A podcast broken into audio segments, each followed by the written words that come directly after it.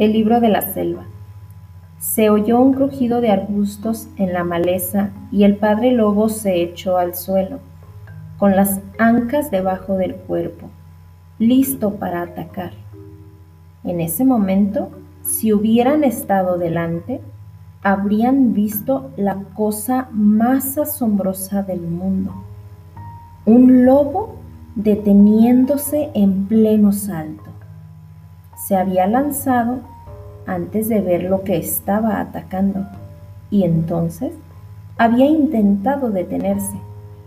El resultado fue que salió disparado hacia arriba en línea recta, recorriendo una distancia de un metro y medio más o menos y volvió a caer casi en el mismo sitio.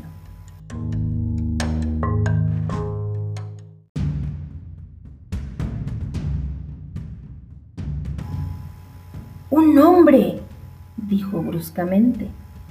Un cachorro de hombre. Miren. Justo delante de él, agarrándose a una rama baja, había un niño desnudo, de piel morena, que casi no sabía andar. La cosa más diminuta, suave y rechoncha que jamás había entrado en la cueva de un lobo por la noche. Levantó la vista para mirar a Padre Lobo y soltó una carcajada.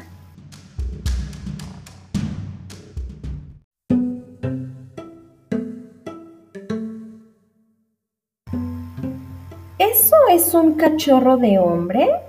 dijo Madre Loba. Es el primero que veo. Tráiganlo. Un lobo que esté acostumbrado a llevar a sus cachorros de un lado a otro puede, si es necesario, llevar un huevo en la boca sin romperlo. Y aunque las quijadas de Padre Lobo se cerraron sobre la espalda del niño, ninguno de los dientes le arañó la piel al depositarlo entre los lobeznos.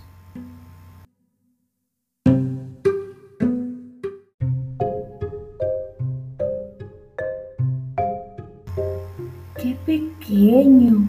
¡Qué desnudo! ¡Qué atrevido! dijo Madre Loba suavemente. El niño se estaba haciendo sitio entre los cachorros para acercarse al calor de la piel. ¡Ajay! Ahora está comiendo igual que los otros. Así que esto es un cachorro de hombre pues a ver si ha habido alguna vez una loba que pudiera alardear de tener un cachorro de hombre entre sus hijos.